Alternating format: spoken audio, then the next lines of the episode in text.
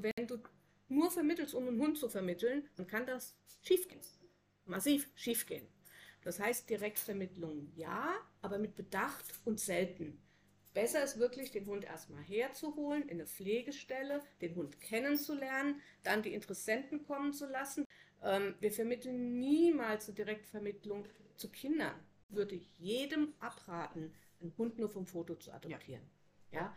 Weil du siehst ein Foto, du sagst, ach, wie süß, oder guck mal, der sieht so aus wie mein Verstorbener. Oder der will gerettet werden. Das heißt, du kannst Auslandstierschutz machen, wenn du erträgst, dass du nicht allen Hunden helfen kannst. Du kannst nur selektieren. Du hast, kannst sagen, der und der Hund hat einen netten Charakter, der und der Hund hat eine gute Vermittlungsmöglichkeit in Deutschland, die kannst du holen. Und dann musst du beim Vermittlungsvorgang auch noch aufpassen, dass alles in Ordnung läuft. Tierheim Mainz, der Podcast. Geschichten aus der Tierheimwelt und drumherum aus dem Tierheim in Mainz. Herzlich willkommen zu unserem Tierheim-Podcast im schönen Monat März aus Mainz. Wir sitzen hier und haben heute das Thema Auslandstierschutz. Mein Name ist Christine Plank. Bei mir sitzt wie immer die Ira und betreut die Technik. Die Yasi ist mit dabei und wir haben einen Gast und zwar die Elke von Pilgrim. Hallo. Hallo Elke. Hallo. Du bist vom Tierschutzverein Santorini e.V., richtig? Santorini, ja. Santorini e.V., der auch in Mainz ansässig ist. Exakt. Und da macht ihr ja Auslandstierschutz. Wir machen seit 1996 Auslandstierschutz, ja. Und seitdem bist du auch schon dabei? Ich habe den Verein gegründet damals, mhm. ja, und seitdem machen wir das. Wie kam es dazu? Wie ich dazu kam? Äh, Urlaub auf Lanzarote, einen halb verhungerten und verdursten Hund mitten in den Lavafeldern gefunden, geschaut, wie wir ihm helfen können und dort den Tierschutzverein kennengelernt und da dann zwei Jahre mitgeholfen dann die andere Lieblingsinsel unserer Urlaubsziele Santorini bereist und gesehen, dass da kastrierte Hündinnen in der Hauptstadt waren. Umgefragt, weil da ja jemand was machen musste und eine Stunde später saßen wir in der Praxis von der Tierärztin, die gerade angefangen hatte, was zu tun. Und dann haben wir uns entschieden, mein Mann und ich damals, dass äh, wir einen Verein gründen, um diese Tierschutzarbeit auf Santorini zu unterstützen.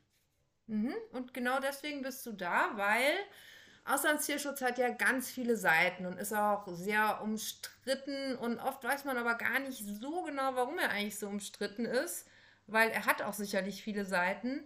Aber es ist immer schwer darüber zu urteilen, wenn man nicht selber vor Ort war oder auch nicht einfach mal mit Leuten wirklich redet, die das machen. Und genau das wollen wir heute mit dir tun. Und wie ging es denn dann los bei euch? Wir haben. Weil irgendwann ist man ja wieder zu Hause. Man ne? ist wieder zu Hause, man läuft die ganze administratorische Linie entlang, einen Verein zu gründen, wovon man ja keine Ahnung hatte. Ne? Mhm. Und ähm, ja, dann haben wir angefangen, Hunde zu übernehmen. Erstmal bei einem selber, nur alleine, also ganz Mini-Verein. Und nach und nach kommen dann mal Pflegestellen dazu über die Jahre.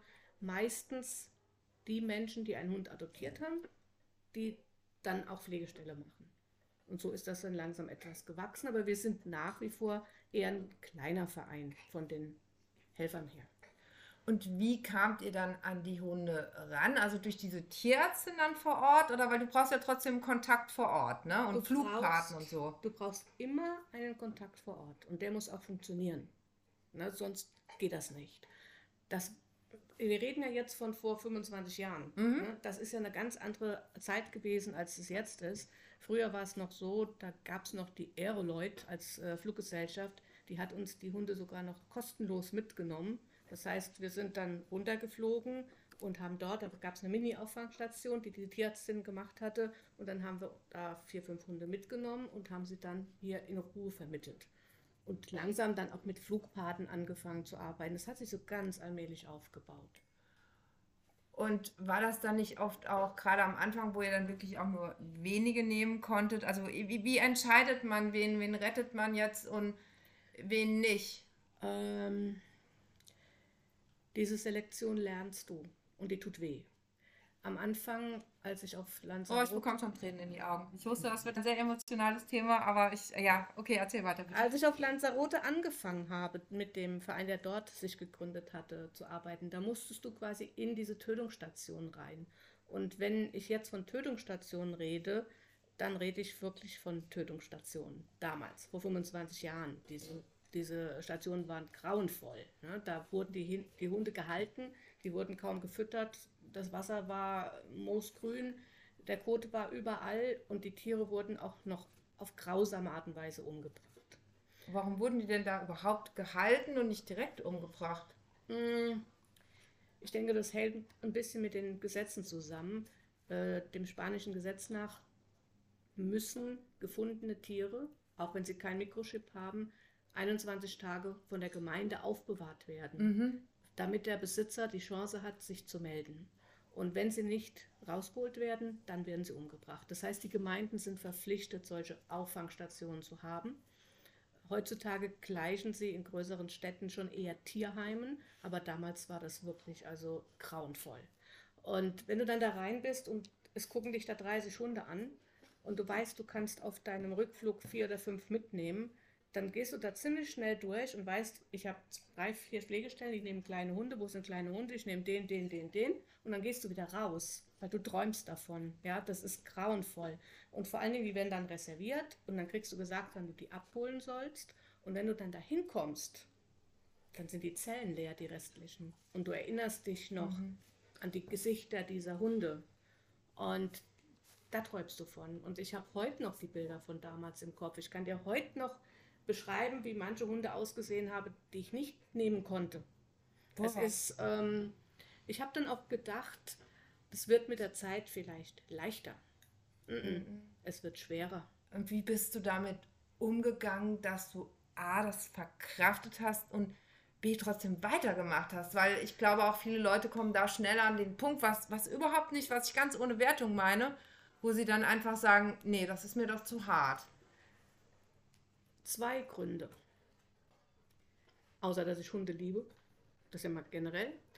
Ähm, wenn ich es nicht getan hätte, wären die fünf, die ich habe retten können, auch gestorben. Also habe ich es mir zugemutet. Und diese fünf, ich meine jetzt wovon eine mal rausholen, über das Jahr sind es natürlich viel mehr.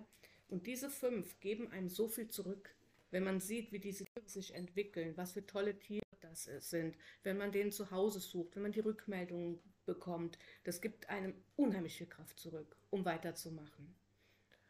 Und irgendwann, damals war es ja wirklich, also so wie ich das immer mitbekommen habe, so, dass Tiere getötet wurden oder rausgeholt wurden. Aber irgendwann ist ja auch in, also jetzt, ich sag mal, im, im näheren Ausland, im europäischen Ausland, das Ganze auch ein bisschen in die Richtung im positiven Sinne gekippt, dass da auch Tierschutz vor Ort dann angefangen wurde, indem man auch vor Ort kastriert hat. Richtig? Äh, ja, also ich kann jetzt nur für die Bereiche sprechen, die ich kenne. Ne? Das kann an verschiedenen Stellen in der Welt ganz unterschiedlich abgehen. Das Problem ist aber, dass diese, dass es so eine Kette ist, die nie durchbrochen worden ist. Weder auf der Insel Santorini, äh, die griechische Situation, dass die Tiere auf der Straße geduldet wurden früher und sind dann am Ende der Touristensaison vergiftet abgeschossen worden, noch in Spanien, wo es gar keine freilaufenden Tiere gibt, weil sie nicht geduldet werden, sondern jede Gemeinde die einfängt. Mhm. Es ist nichts besser geworden. Es gibt immer mehr Tierschutzvereine, sowohl in Deutschland, England, Österreich, die Tiere holen und es gibt auch vor Ort Tierschutzvereine. Aber der Nachschub dieser Tiere in Not reißt nicht ab, weil die Menschen sich nicht verändert haben. Das heißt, die Griechen tun immer noch nicht ihre eigenen Hunde zum größten Teil eben nicht kastrieren lassen. Die laufen immer noch frei rum und es gibt ständig Nachwuchs. Und in Spanien genauso. Es gibt ständig neue Hunde, die immer wieder in diese Stationen hineinkommen. Da kannst du rausholen, so viel du willst. Das hört nicht auf. Hm. Und also, jetzt kennen wir uns ja auch zum einen natürlich, ähm, weil ihr seid in Mainz, wir sind in Mainz, sodass wir da natürlich auch immer mal zusammen arbeiten. Aber zum anderen kennen wir uns auch ähm, von meiner Seite aus aus Privatnutz, weil ähm, tatsächlich ähm, kam ich damit das erste Mal so ganz bewusst auch in Kontakt, als ich auf Santorin das erste Mal war und ähm, da einfach gesehen habe, ähm, was da los ist. Und da ist es ja so, dass dann im, im Winter da auch zu ist. Ne? Das heißt, ähm, die Leute gehen dann auch teilweise wieder nach Hause und sind gar nicht mehr auf der Insel. Und dann gibt es da wirklich auch ganze Stranddörfer, die sind einfach zugeschlossen. Und dann sind die Tiere halt wirklich komplett auf sich gestellt. Ne? Und dann passiert da nichts mehr. Und da, also als ich da das erste Mal war, da war dann auch gleich in dem wunderschönen Hotel, wo wir da waren, waren ganz viele Katzen, aber einer, der hatte so eine scheppe Schnute und der hatte sogar einen Namen, die nannten ihn Mickis und aber irgendwie fühlte sich halt doch keiner für den zuständig, ne? Und ich habe dann wirklich zwei Wochen eigentlich den Urlaub damit verbracht, dass ich nicht geschlafen habe, ähm, permanent in irgendwelchen Läden war und Tierfutter gekauft habe und Hunde und Katzen gefüttert habe und am Verzweifeln war. Und danach war ich dann aber noch achtmal da und dann bekommst du natürlich schon so ein bisschen auch einen Einblick, ne? Dass du auch wirklich vor manchen Restaurants jedes Jahr wieder dieselben Hunde siehst. Das heißt, irgendwie haben sich die Leute dann denen anscheinend angenommen.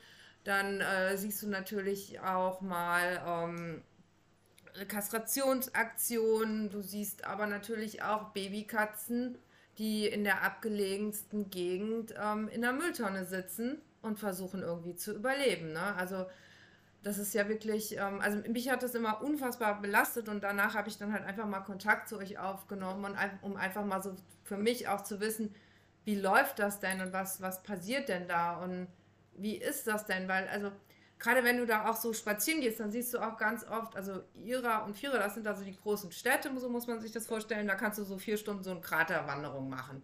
Und dann siehst du wirklich Hunde, die wohnen halb in Ira und halb in Vierer und die laufen da immer so hin und her und du fragst dich, warum laufen die da hin und her, weil da gibt es kein Wasser und nichts, ja, und und ich weiß noch, du hast doch mal erzählt, es gibt auch wilde Rudel, ne, die da wirklich so in den Bergen wohnen. Wann warst du das letzte Mal auf Santorini? Ah, das ist wirklich lange her. Das Erzähl mir mal, wie es jetzt total ist. verändert so wie du Santorini kennst, mit diesen Straßenhunden und äh, ganz viele Hunde hier und da, das gibt es nicht mehr. Mhm. Du wirst dich vielleicht daran erinnern, dass früher in diesen Touristenörtchen am Meer einfache Liegen waren. So ganz coole, einfache Strandliegen und da lagen die Hunde drunter und mhm. die Touristen waren da.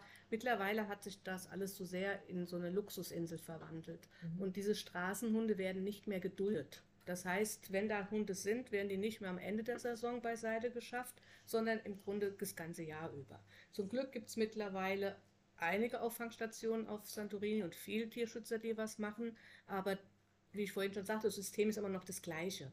Das heißt, es kommen immer wieder neue Welpen, die auf die Straße geworfen werden, weil ich denke, einer der Gründe ist, dass die Haltung der Hunde anders ist als bei uns in Deutschland. Die Menschen lassen die Hunde frei rumlaufen. Sie haben keine Grundstücke mit Zaun drumherum. Das heißt, sie lassen ihre Hunde frei rumlaufen, sie lassen sie nicht kastrieren und dann gibt es Nachwuchs. Und der Nachwuchs wird dann halt irgendwo entsorgt.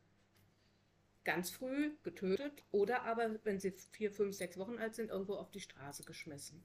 Und auch wenn ein Hund an der Kette hängt, da ist auch kein Zaun ums Gelände. Und wenn die Hundin läufig ist, die wird auch gedeckt. Das heißt, dieser Nachschub ist das Problem. Mhm. Ähm, Gemeinde bietet sogar seit einigen Jahren Kastrationsaktionen an. Das heißt, die Straßenhunde, die sogenannten Straßenhunde, werden kastriert. Nur diese richtigen Straßenhunde von früher, die gibt es da nicht mehr. Das sind alles Junghunde aus der letzten Saison von privaten Hunden. Und das hört nicht auf. Es ist einfach ein ewiger Kreislauf. Wird denn da vor Ort kastriert? Oh ja, jede Menge. Aber guck mal, als wir angefangen haben und als, wo, wo das noch so war, wie du es kanntest, wo es noch Straßenhunde gab, da sind ja auch diese Straßenhunde, soweit es geht und machbar war, alle kastriert worden. Das meint man ja auch auf so einer Insel, wäre man irgendwann ja, fertig, ne? Ja. weil da kann ja eigentlich nichts rein und nichts raus. Ja, eben doch. Ja.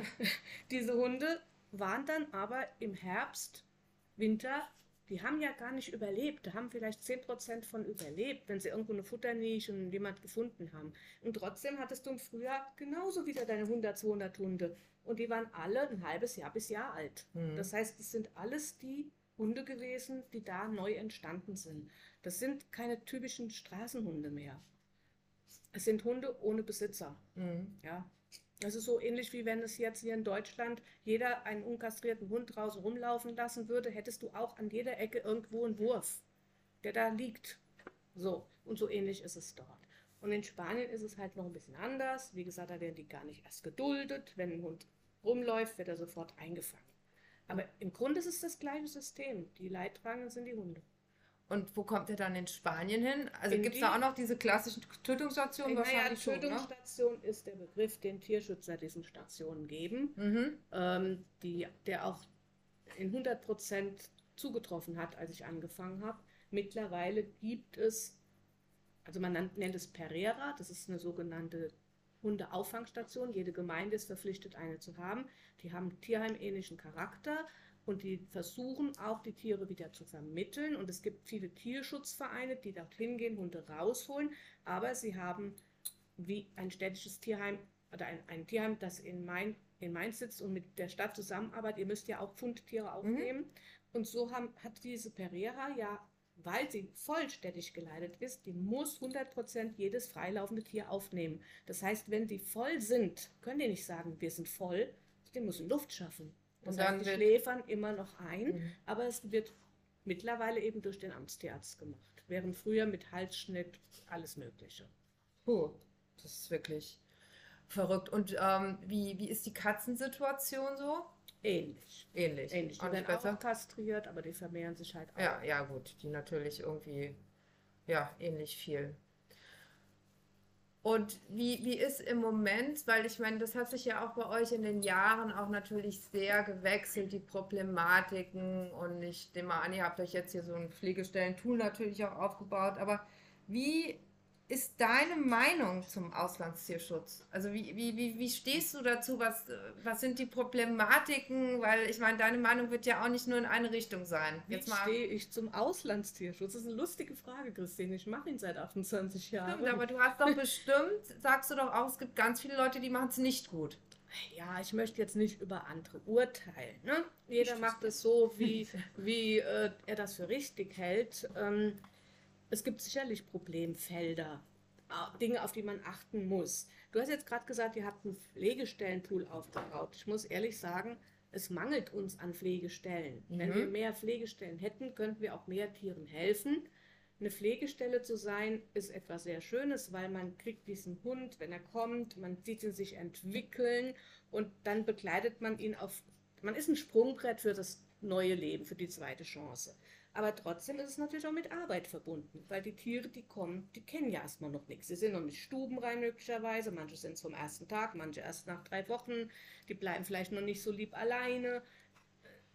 Da ist schon, aber dann kommen die Interessenten zu Besuch und wir vermitteln nicht sofort an jeden, sondern wir sind sehr streng beim Vermitteln. Es kann also sein, dass du fünf, sechs Familien kommen hast, bis endlich der Hund zu Hause gefunden hast. Und da muss die Pflegestelle halt auch zu bereit sein und Spaß dran haben. So. Mhm. Das heißt, wir haben nicht so viel Pflegestellen. Vielleicht gibt es andere Vereine, die noch mehr haben, das kann ich nicht sagen.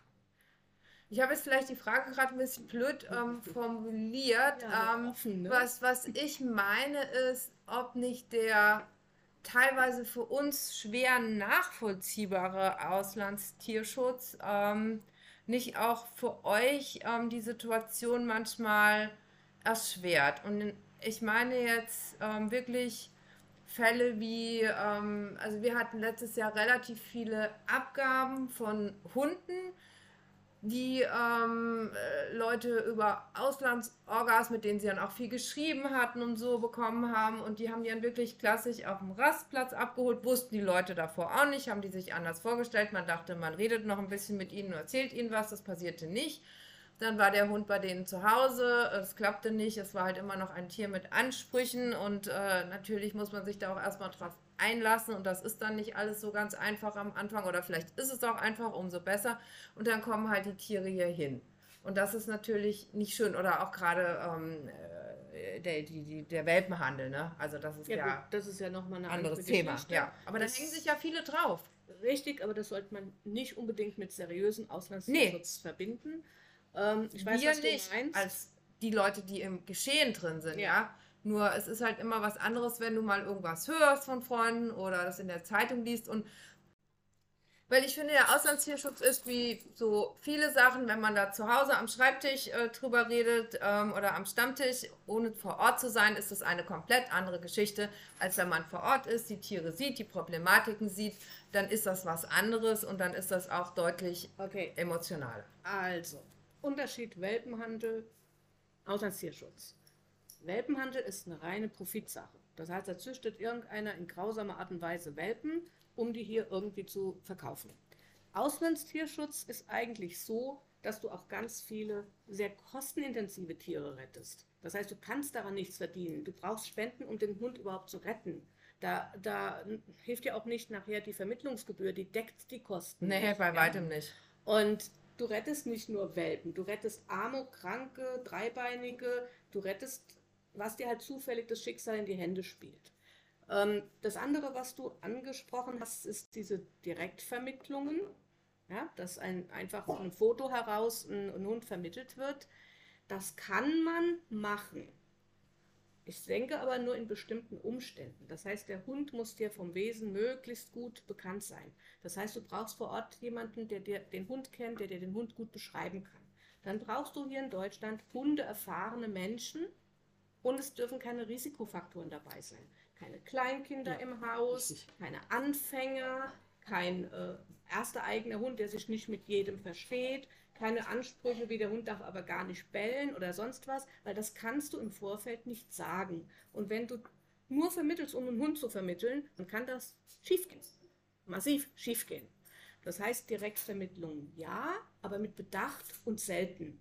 Besser ist wirklich, den Hund erstmal herzuholen, in eine Pflegestelle, den Hund kennenzulernen, dann die Interessenten kommen zu lassen. Wir sammeln, wenn viele Nachfragen für den Hund ist, wir haben jetzt eine, eine Hündin, da haben wir 20 Nachfragen. Da suchen wir uns dann die drei passendsten aus, wenn sie da ist, und dann gucken wir uns die Leute an. Ähm, wir vermitteln niemals eine Direktvermittlung zu Kindern. Der Hund muss gucken, wir müssen gucken. Und was ich auch sage, ist, würde ich jedem abraten, einen Hund nur vom Foto zu adoptieren. Ja. Weil du siehst ein Foto, du sagst, ach, wie süß. Oder guck mal, der sieht so aus wie mein Verstorbener. Oder der will gerettet werden. Ganz Ja, das dringend. mag auch Ganz sein. dringend gerettet. Ähm, aber die Chemie muss doch stimmen. Ja, du musst unbedingt. Doch dieses Tier mal kennenlernen. Das Tier hat auch ein Mitspracherecht. Wir haben so oft Leute, die würden das Tier nehmen, aber die Pflegestelle sagt, der hat sich nur hinter mir verkrochen. Mhm. Ja, dann geht der Hund nicht. Ja, die Chemie muss stimmen. Das heißt, du kannst Auslandstierschutz machen, wenn du erträgst, dass du nicht allen Hunden helfen kannst. Das wirst du nicht können. Du Mhm. schaffst nicht alle Hunde zu ja retten. hier auch nicht. Du kannst nur selektieren. Du hast, kannst sagen, der und der Hund hat einen netten Charakter, der und der Hund hat eine gute Vermittlungsmöglichkeit in Deutschland, die kannst du holen. Und dann musst du beim Vermittlungsvorgang auch noch aufpassen, dass alles in Ordnung läuft. Wir haben so einen Satz, den wir uns immer sagen. Wir sagen immer, wir entscheiden zum Zeitpunkt der Vermittlung über das gesamte restliche Leben des Hundes. So, und ich sage lieber zehn Leuten ab und die sind alle sauer auf mich, Hm. als ich gebe den Hund wohin, wo er unglücklich wird. Und wenn du das so machst, dann ist das eigentlich gar nicht so schlimm. Hm. Und damit. So, ja, sie. Total. Hier wird schon die ganze Zeit genickt Ja, und irgendwie nee, weil- wird schon mit dem Hunden geschaut. So, jetzt bitte dein Einsatz. Nein, Komm. sie hat es ja, sie hat's ja eigentlich jetzt schon richtig gut gesagt. Seriöser Auslandstierschutz. Bin ich voll bei dir. Und ihr macht Mit das ja Verstand und genau. Herz und nicht nur mit Herz. Und nicht nur hier, ich will unbedingt jetzt hier 10 Bringt bis nichts. 20 Hunde ganz schnell vermitteln. So finde ich das super. Akzeptiere ich, würde ich sogar fördern. Ich meine, wir haben ja jetzt hier auch vier sitzen, die dort in Rumänien bei einer Familie gelebt haben. Die kennen Kinder, die kennen alles, alles gut. Ich kann es nur nicht leiden. Und da haben wir, glaube ich, sind bestimmt mittlerweile 60, 70 Prozent der Auslandsorgas, der Auslandstierschutzorgas, ähm, die dann halt noch durch Instagram und Facebook gepusht werden, TikTok, ne? Mir ist auch das arme Video. Guck mal, dieser arme Hund, der muss ganz dringend da weg. Ähm, ist jetzt geschätzt drei Monate, steckt ein Herdenschutzhund am Ende drin, landet hier, ne? Weil der wird dann einfach nachts auf dem Parkplatz irgendeiner Familie vom Bild her weg vermittelt. Landet dann in der Innenstadt, in der Dreizimmerwohnung und zack, dann haben wir das Problem, ja. Anfänger, Äh. es wird auch nie gefragt, haben Sie vorher überhaupt schon mal Hundeerfahrung gehabt oder haben Sie, haben Sie einen Hund, kennen Sie sich aus, haben Sie einen Trainer? Das ist aber normal, dass man das fragt. Und nee, eben nicht. Nee, ich kenne selbst leider nicht. Weil ich, ich bin ja so ein kleiner Frechdachs. Ich, ich schreibe ja gern auch da rum ne, Ah, auf Instagram okay. und frage dann gerne mal, weil es, ich verstehe es nicht. Ich verstehe es nicht, weil die landen dann hier. Wir haben genug eigene Tiere hier in Deutschland, in den Tierheimen. Und wir haben ja Hunde in der Pipeline, die wir aber nicht aufnehmen können, weil hier ein, Herden, äh, ein Herdenschutzhund nach dem anderen reinkommt. Mhm. Viel zu groß, viel zu aggressiv. Ach ja, ich kann keinen Besuch mehr empfangen. Ja, informiert euch doch bitte vorher. Und wenn ich eine gute Orga bin, dann informiere ich doch die Interessenten. Wie du es gesagt hast. Habe ich ein Kind da? Wohne ich in der Innenstadt? Habe ich ein Riesengrundstück? Habe ich Erfahrung? Und das alles ist im Moment irgendwie. Das Ja. will keiner mehr wissen. Es soll einfach nur hierher gekarrt werden. Das stimmt und da fand ich gerade, Entschuldigung, ganz kurz den Satz ganz großartig, den du gesagt hast. Der Hund hat bei uns ein Mitspracherecht. Sehr Und gut. da habe ich ganz oft, aber das kannst du natürlich nur, weil der kann ja jetzt nicht sagen, ne, ich hätte es gern so, sondern dafür musst du ja das Tier kennenlernen und dann äh, einschätzen können, wo ist denn dem, sein, dem seine, seine Bedürfnisse und sein mit, das, was er sagen würde, wenn er jetzt tatsächlich mitsprechen könnte. Und das ist halt oft so, dass wir dann Hunde hierher bekommen von Leuten, die sie irgendwie aus irgendwelchen Kanälen aus dem Ausland bekommen haben und die dann hier irgendwo gerettet haben, genau.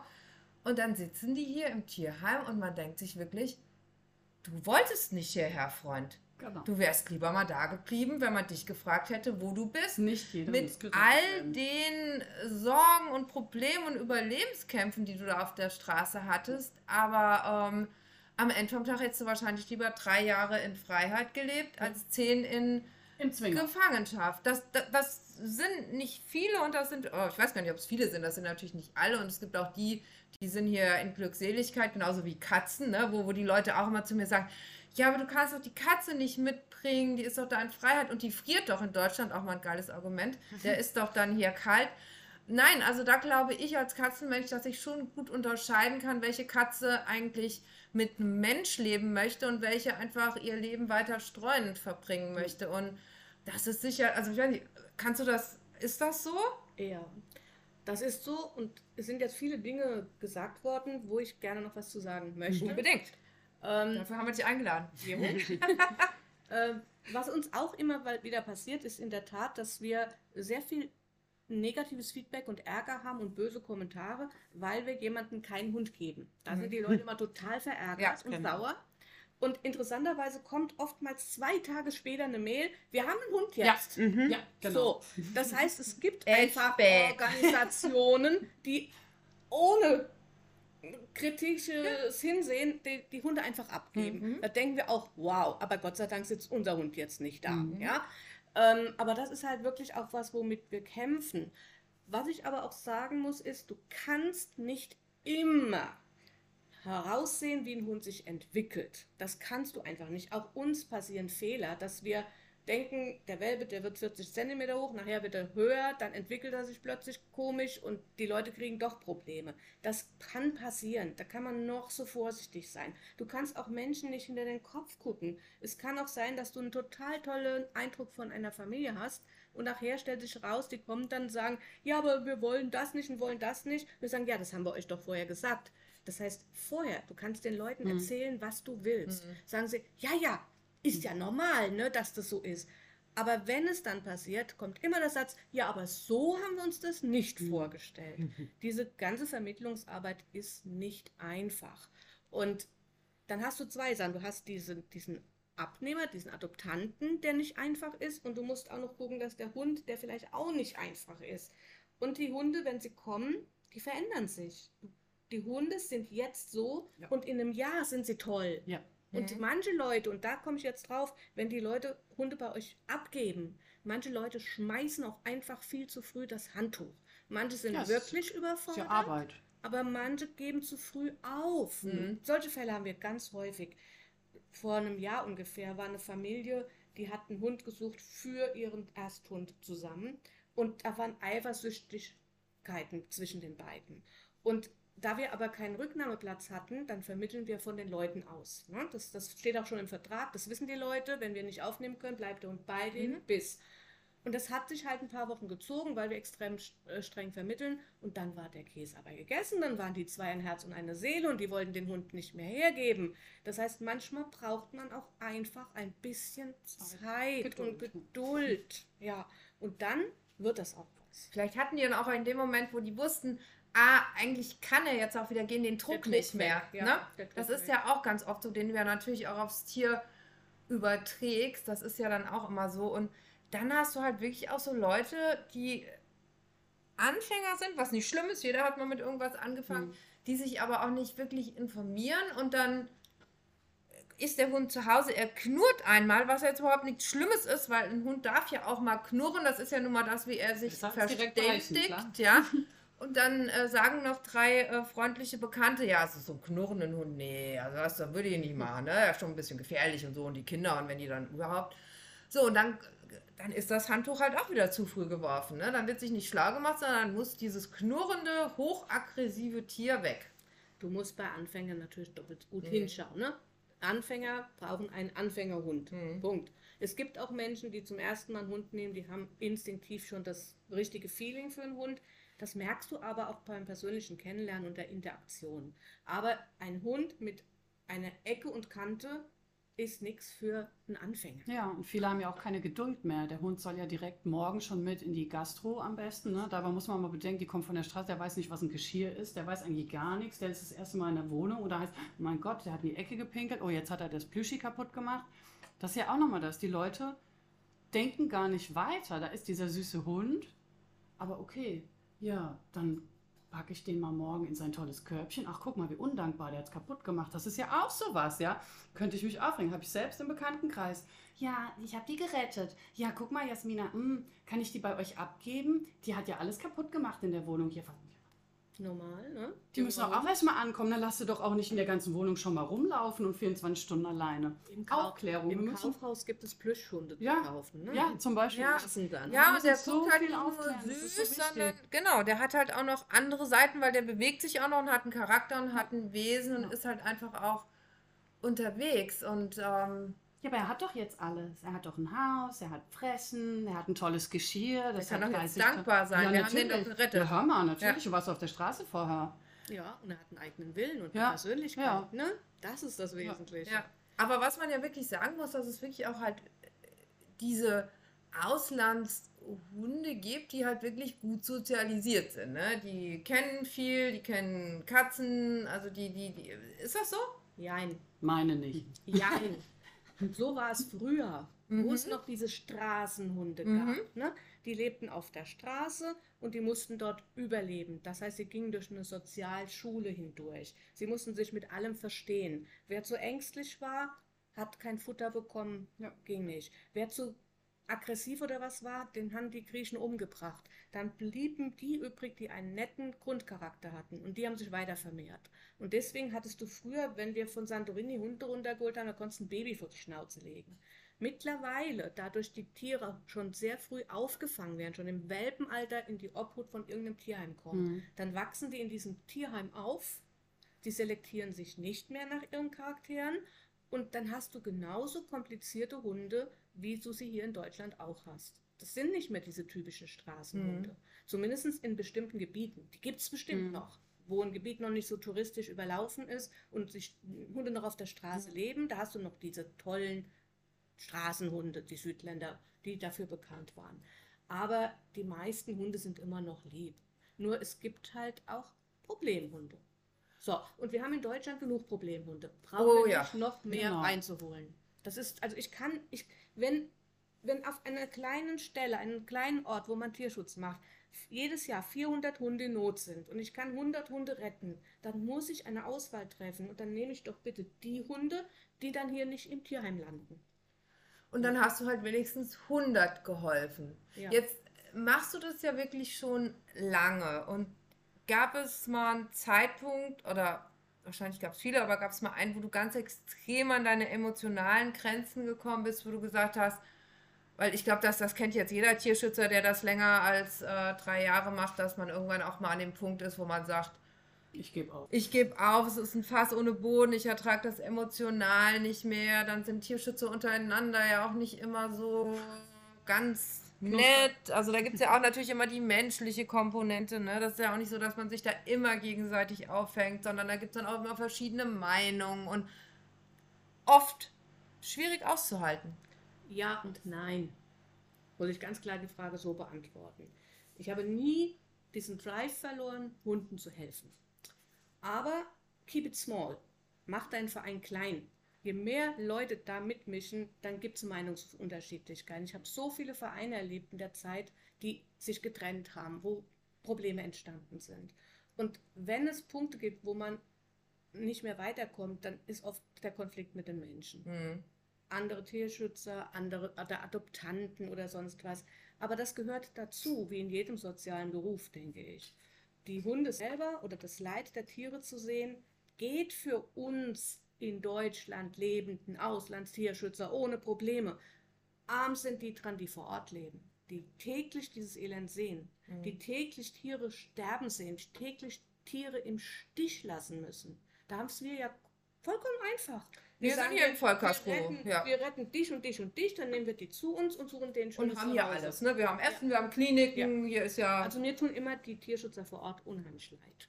Und da habe ich auch großes Verständnis dazu, dass die vielleicht dann auch über ihre Grenzen gehen, Fehler machen und so weiter. Weil den Job würde ich nicht machen wollen.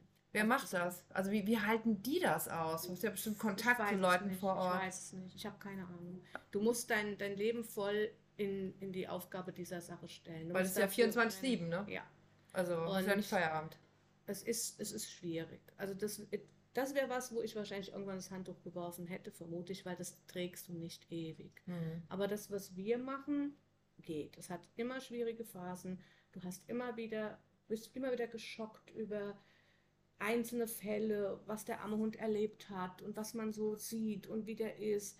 Aber es ist kein Grund, also zumindest für mich nicht, aufzugeben. Weil, was ich am Anfang schon sagte, die Tiere geben dir so viel zurück, wenn du siehst, wie sie sich entwickeln, wie sie in ihr schönes Leben gehen und wie, wie du Bilder hinterher bekommst und siehst, wie toll jetzt der Hund lebt und wie glücklich der ist. Das gibt dir die Kraft, weiterzumachen. Vermittelt, oder die Leute, die da jetzt vor Ort, also jetzt gerade wenn ich jetzt äh, Santorin nehme, ähm, wird da auch vor Ort mal was vermittelt? Oder also, Ja. ja, das auch. Mittlerweile schon, äh, früher weniger, Mhm. aber mittlerweile auch, ja. Das ist ja auch ein guter Weg, ne? Das ist ein guter Weg, aber ist halt leider noch sehr klein. Ne? Das ist, ähm, Aber ein Anfang. es ist ein Anfang, ja. Ja. Und da du das jetzt auch schon sehr lange machst und viele ähm, Veränderungsmechanismen ähm, und Zeiten ja auch mitbekommen hast, was, was sind so die aktuellen Probleme bei euch? Also was, was, oder die aktuellen Themen, also ich würde es jetzt gar nicht Probleme nennen, also was, was ist so das, das aktuell, womit ihr so zu kämpfen habt, was sicherlich ähm, vor zehn Jahren andere Themen waren?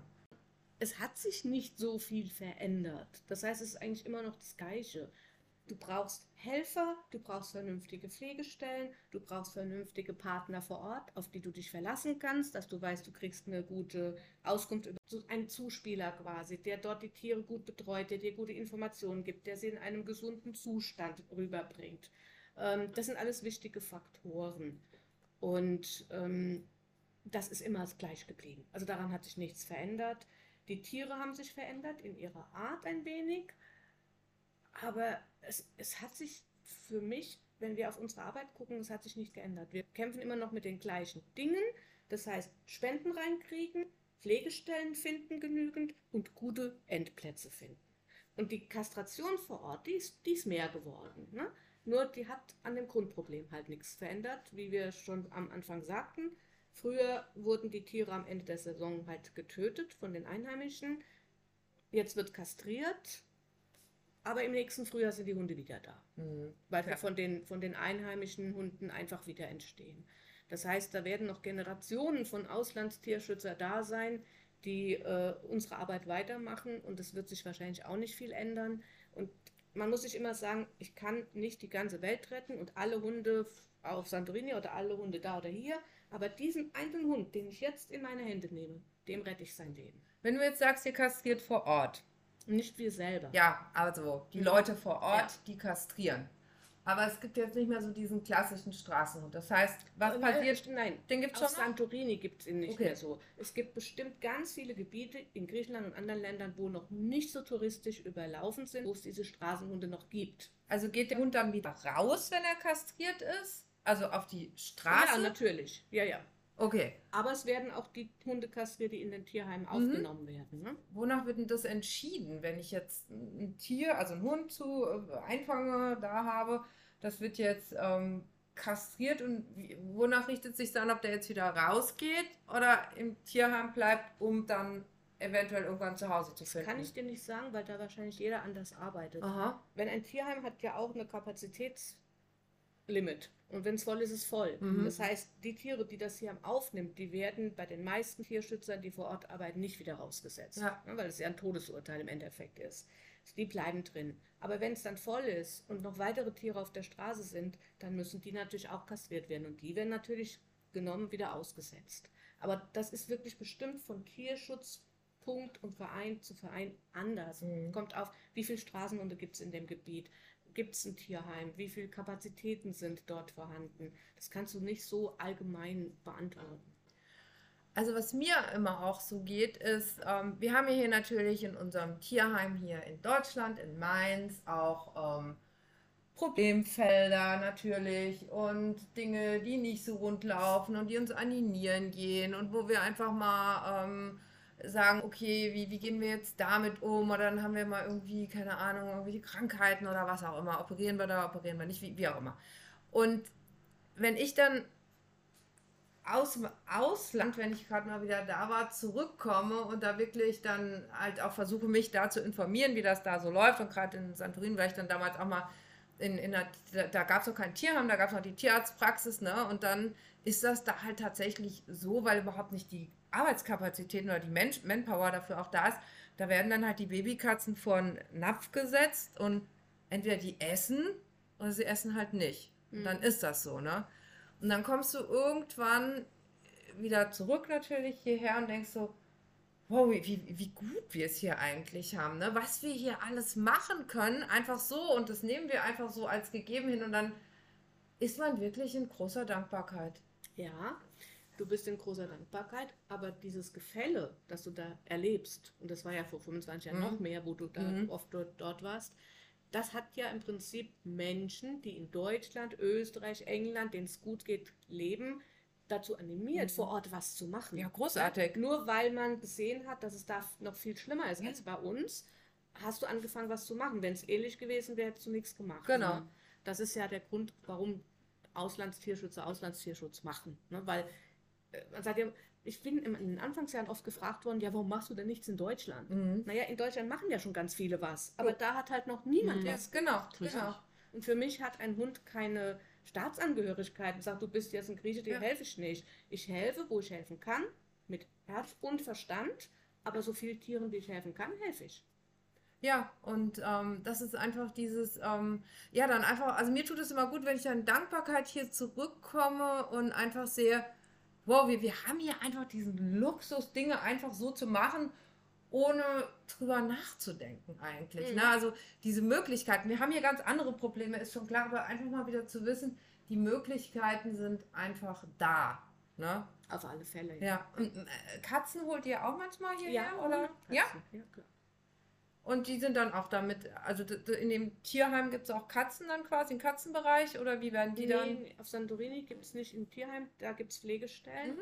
Und in der Tötungsstation, also in der Pereira, ich will das Wort vielleicht Mhm. nicht mehr da benutzen, weil die sind einigermaßen besser geworden mittlerweile. Da gibt es auch Katzen. Also gibt es nicht nur Hunde Mhm. in der Pereira. Und äh, da ist auch dieser Tierschutzverein, mit dem wir zusammenarbeiten, der auch Futtergruppen betreut auf der Straße und dann auch Pflegestellen hat, die zu sich in Pflegestellen nimmt und dann kommen sie quasi nach Deutschland. Also das ist schon immer so eine Rettungskette. Ne? Mhm. Du gehst nicht hin und pickst ein Tier von der Straße auf und setzt es in den Flieger, kannst du ja gar nicht. Ja, machen auch viele, weiß ich. Ne? Aber es gibt ja Vorschriften. Ne? Da gibt es ja die Tollwutimpfung, die mindestens drei Wochen alt sein muss. Und dann willst du die Tiere ja auch gegen ihre eigenen wichtigen Krankheiten noch schützen, bei Katzen und auch bei Hunden, damit sie nicht andere Tiere anstecken. Und da waren wir eigentlich schon immer sehr, sehr streng. Also wir holen keinen Welpen rein, der nicht doppelt geimpft ist. Schon bevor es diese Regel gab, Mhm. haben wir das schon so gemacht. Ähm, auch da muss man den Kopf einschalten. Es hilft nichts, dieses Tier zu retten und hier 20 andere anzustecken. Bringt nichts. Das ist wohl wahr. Und dann macht ihr auch Eselschutz, ne? Habe ich bei euch haben wir eine gesehen auf Zeit lang der. gemacht, aber im Moment haben wir kein Eselprojekt mehr. Wir unterstützen andere Eselprojekte in Griechenland, aber selbst haben wir keins mehr. Und Eselprojekt heißt dann, dass die einfach ordnungsgemäß bei der Arbeit, weil die arbeiten ja, also Ja, die tragen das ja gerne mal machen- Touris hoch und Das runter. machen so Dachorganisationen wie PETA und so weiter, die Mhm. kümmern sich um diese Dinge und Tierschutzorganisationen vor Ort. Wir hatten eine ganze Zeit lang Esel in unserem Tierheim mit integriert und mittlerweile äh, unterstützen wir in Griechenland ein anderes Projekt, wo auch jemand arme Pferde und Esel aufgenommen hat und die dort äh, quasi hält. Da unterstützen wir gerade. Sehr schön. Ihr seid ja auch ein Verein, das heißt, bei euch kann man auch Mitglied werden. Ihr finanziert euch ja auch rein über Spenden, ne? Ja, wir äh, finanzieren uns rein über Spenden. Ne? Wir suchen dann immer Rettungspaten für unsere Hunde und klar, ohne Geld. Ich sage immer, Spender und Aktive ist eins, der eine kann nicht ohne den anderen. Der Spender kann nicht selber dahin laufen und ein Tier retten und wir können das Tier nicht retten, wenn wir kein Geld haben. Ja. Also gehört beides zusammen und gemeinsam schafft man das dann.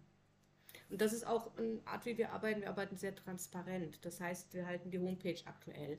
Wenn ein Pate gefunden ist, wird er sofort aktualisiert und so weiter. Und wir versuchen, diese Menschen, die uns ihr Geld geben, um das Tier zu retten, da auch ein Dankeschön mit zurückzugeben, dass sie mitverfolgen können, was da jetzt gerade passiert mit dem Tier. Ne? Mhm. Dass sie das so Mhm. richtig sehen Schön, und ja. machen können.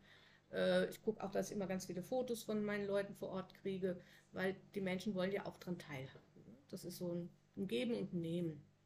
Wie viele Stunden jeden Tag bist du damit beschäftigt? Also im Moment so fünf, sechs. Es gab Zeiten, da waren es 10, 12. Mhm. Hört sich sehr, also wenn man das so ordentlich und ähm, informativ und so auch ähm, mit Hand und Fuß macht, dann äh, ist es, glaube ich, wirklich sehr viel Es Arbeit. ist, ein, es ist, sehr, es ist Ja. sehr viel Arbeit. So, Jasmina, jetzt habe ich dir hier mal eine Dame vorgestellt, die, glaube ich, wirklich einen guten Auslandstierschutz macht. Hoffe ich, dass du das auch so siehst. Auf jeden Fall, total. Ich bin auch super froh, dass wir heute mal gequatscht haben. Ja. Ich wusste natürlich, ich weiß, es gibt ja seriöse Vereine, ich bin ja selbst auch ein. Trotzdem Auf alle Fälle, ja. überwiegt es, es ist einfach im Moment, und ich denke, das ist wirklich durch Social Media so präsent, dass, dass unseriöse Vereine unglaublich schlimme Bilder dann zeigen und natürlich irgendeiner auf seinem Sofa sitzt und sagt, ach, guck mal, der arme, verhungerte, kleine Hund da. Und das ist einfach, wir müssen mehr aufklären, da müssen wir ansetzen. Ich würde am liebsten auch gerne ins Ausland, ich komme aus Kroatien, da brauchst ganz dringend eine Aufklärung, ja, weil das Tier ist da immer noch nur noch, nur noch ein scheiß Tier. Sorry, jetzt habe ich Scheiße gesagt. Das darfst du hier sagen. Ja. Und da auch ansetzen, ne? gar nicht aktiv rüberholen, sondern wirklich einfach aufklären, aufklären, weil auch da haben wir das Problem mit den Mhm. unkastrierten Hunden, das ist total toll, die laufen da rum oder sind angekettet. Ne? Das mit den Esel ist auch ein Problem bei uns.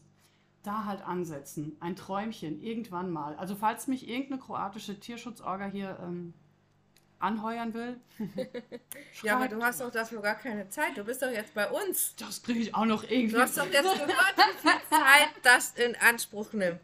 Und wenn, dann möchtest du es doch bestimmt auch ordentlich Das machen. stimmt, das stimmt. Aber gu gucken wir mal einfach weiter. Das Genau, wir, wir fahren mal nach Kroatien und gucken mal, ob es da was für uns Genau. zu tun gibt. Bestimmt. Vielleicht müssen wir auch gleich vor Ort bleiben. Mal gucken. Ganz genau. Ja, dann vielen, vielen Dank. Ich glaube, wir haben ganz viel erfahren, auch wirklich, wie das so ähm, vor Ort dann läuft und wie es auch so hinter den Kulissen aussieht, weil ich glaube, das ähm, weiß man oft nicht. Und viele Leute machen sich auch gar keine Gedanken drüber. Magst du noch irgendwie Was sagen? was sagen, was loswerden, uns was mitgeben, Ja, uns unseren vielleicht. Hörern was mitgeben? Du hast gerade von unseriösen Tierschutzvereinen gesprochen. Mhm. Ich glaube, es gibt keine unseriöse Tierschutzvereine. Äh, es gibt Tierschutzvereine, wo die Menschen vielleicht zu naiv sind, zu sehr nur mit dem Herz arbeiten. Also unseriös ist für mich jemand, der nicht das Tierwohl im Sinn hat, sondern nur seine Kohle. So, das ist Mhm. unseriös.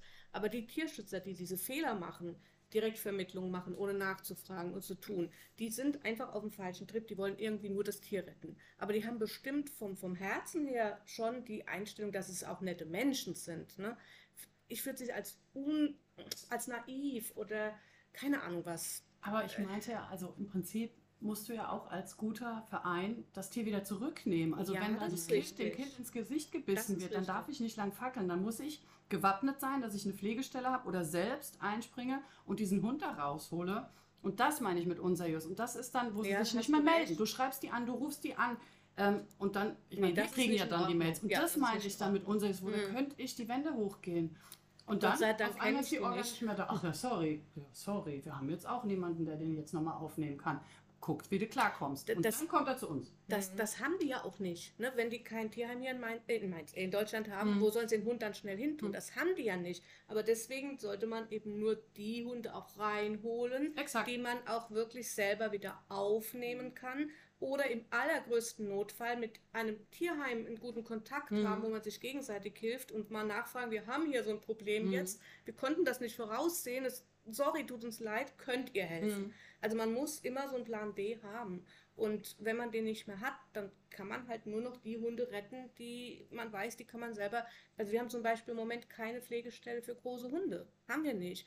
Ich kann im Moment keine großen Hunde rausholen. Mhm. Weil wenn es schief geht, ich könnte ja nur direkt vermitteln. Ist noch bei einem großen Hund noch schwieriger als beim kleinen Hund. Weil wenn du einen großen Hund hast, der an der Leine aggressiv plötzlich wird, hast du was anderes zu tun, als wenn du einen kleinen 5-Kilo-Hund Ja. hast. Ne? Mhm. Also muss ich im Moment sagen, wir haben gerade keine Pflegestellen für große Hunde. Also kann ich im Moment keine großen Hunde rausholen. Und wir können keine großen Hunde mehr aufnehmen. Ja. Ja, klar. Genau. Hier die Tierheime sind natürlich auch voll und ähm, ja, und es ist natürlich auch so, wenn du sowas auf so eine professionelle ähm, Art und Weise machst, ähm, ja, klar, dann kannst du natürlich nur wenig machen, aber das dann halt richtig, ne? Und das ist ja dann, ja, natürlich Und auch lohnt sich für jeden einzelnen Hund, auch wenn es Mhm. Ja. wenige sind. Unbedingt, natürlich. Ja, und das ist auch mal das, was ich sage. Also wenn, wenn jeder ein bisschen was machen würde, dann wäre doch der Welt auch schon geholfen. Man kann, man kann ja nicht die Welt retten, ne? Und wenn du einfach nur, nur drei Tieren im Jahr hilfst, dann ist drei geholfen. Und das ist Korrekt, sicherlich ja. besser, als die, die den ganzen Tag sagen, oh Gott, oh Gott, oh Gott, da kann ich nicht hingucken. Ja. Ne? Weil äh, das ist ja auch das, was, was wir und ihr wahrscheinlich auch immer wieder hört. Ähm, ach, wie kannst du das so machen? Und das ist doch so hart und ich könnte das nicht. Ich würde alle Tiere mit heimnehmen. Na gut, das geht nicht bis selber ein Tierheim, das macht keinen Sinn. Aber ähm, ja, natürlich, man, man wächst in alles rein. Ich meine, das ist ja jetzt bei Ärzten nicht anders oder Menschen, die im ähm, Hospiz arbeiten oder so. Und alles hat natürlich gute und schlechte Seiten. Und am Ende tust du ja was Gutes. Und Ja. es kommt ja auch ein gutes Gefühl bei raus. Da Ne? sagst du was. Das habe ich auch immer wieder bei Pflegestellen. Ne? Wir suchen, wie gesagt, händeringend Pflegestellen. Und ich höre so oft den Satz, ach, das könnte ich nicht, ich könnte den Hund nicht wieder abgeben. Ja. Leute, das macht Freude. Es Mhm. macht Freude, dieses Tier zu erleben. Es macht Freude, ihn zu kleiden auf sein. Man hat ihn gerettet und es kommt der Nächste, der das Herz wieder füllt, den man retten kann.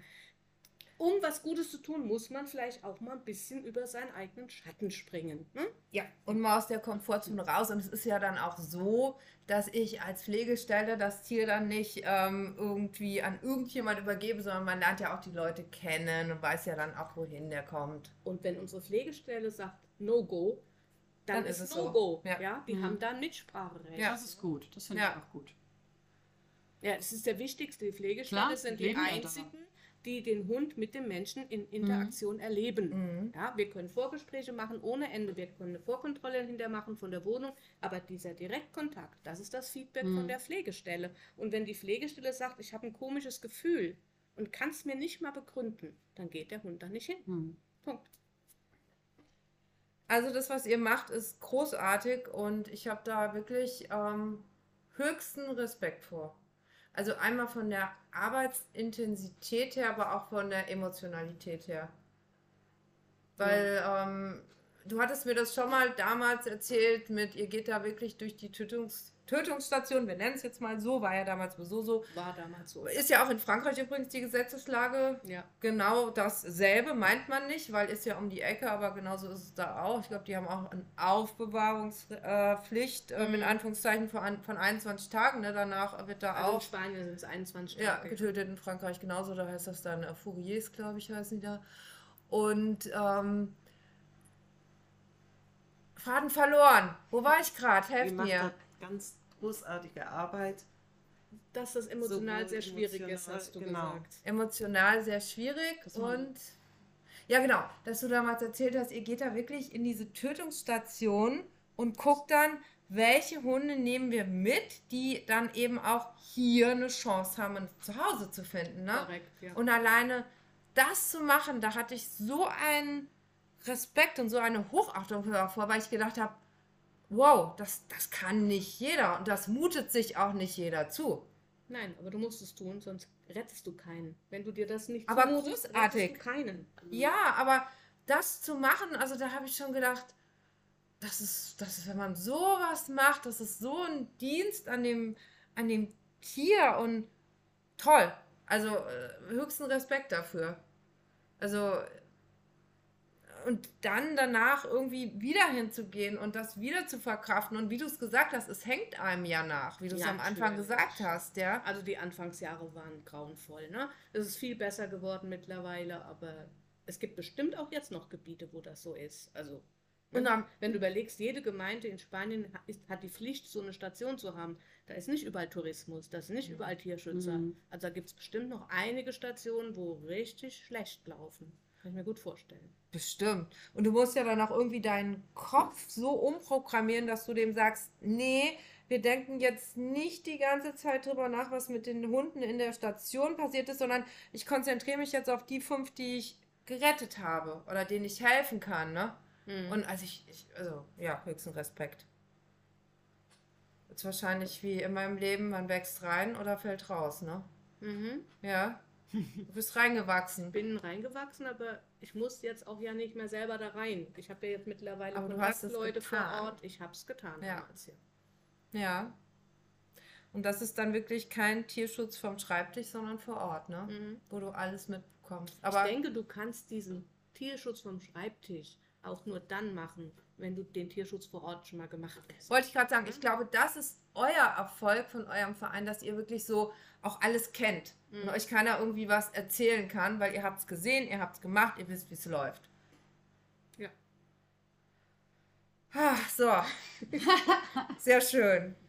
Vielen, vielen Dank, dass du Gerne. da warst. Also, wir kannten uns, aber ich habe mich auch total auf den Termin gefreut, weil ich gedacht habe, ich kann hier auch noch mal ganz viele Sachen fragen, die ich noch nicht von dir weiß, die ich noch nicht äh, weiß, was vor Ort passiert, weil ich finde auch immer, man, man darf Dinge nicht ähm, äh, hochhypen oder auch nicht verteufeln, ohne wirklich mit den Leuten geredet haben, zu haben und sich ein Bild zu machen. Wie ist das denn wirklich? Was passiert denn da hinter den Kulissen? Wie sieht das denn aus? Frag doch mal. Und das machen ja viele nicht. Ne? Die sagen einfach, das und das finde ich gut oder das und das finde ich doof. Und wenn du dann mal nachfragst, warum, ist halt so. Und ähm, deswegen fand ich es besonders schön, dass wir heute mal reden konnten. Ja, das fand ich auch. Danke, danke, dass du da warst. Jetzt mir bitte noch ein bisschen Werbung für unseren Tag der offenen Tür. Ja, in zwei Wochen ist es soweit, ne? Der Zweiter, zweite, oder? der zweite ich meine zwei Wochen, genau. Ja, kann sein. Der 2. April um 10.30 Uhr geht's los. Gibt natürlich wieder lecker was zu essen. Wir haben ganz tolle Stände, wie zum Beispiel Tasso diesmal am Start. Da muss nämlich auch ordentlich aufgeklärt werden. Und ja, kommt vorbei. Habt wir noch Spaß. Helfer? Oder? Wir brauchen Helfer. Wir brauchen immer Helfer für alles. Ich finde für jeden eine Aufgabe. Einfach sich melden. wer helfen einfach möchte, nach wer mir. Genau. uns besuchen möchte, gerne Helfer, gerne Besucher. Wir freuen uns über jeden. Genau. Elke, weiterhin ganz viel Erfolg mit dem, Danke was dir. ihr macht. Viele neue Mitglieder und ähm, ja, Pflegestellen. gute Nerven weiterhin. Pflegestellen. Pflegestellen. Bei allen Problemen auch immer Freude dabei. Ja, das haben wir. Danke, danke, danke, dass du da warst, dass du dir die Gerne. Zeit genommen hast. Vielen Dank. Tschüss, ihr Zuhörer, und wir hören uns vermutlich im April. Bis bald. Tschüss.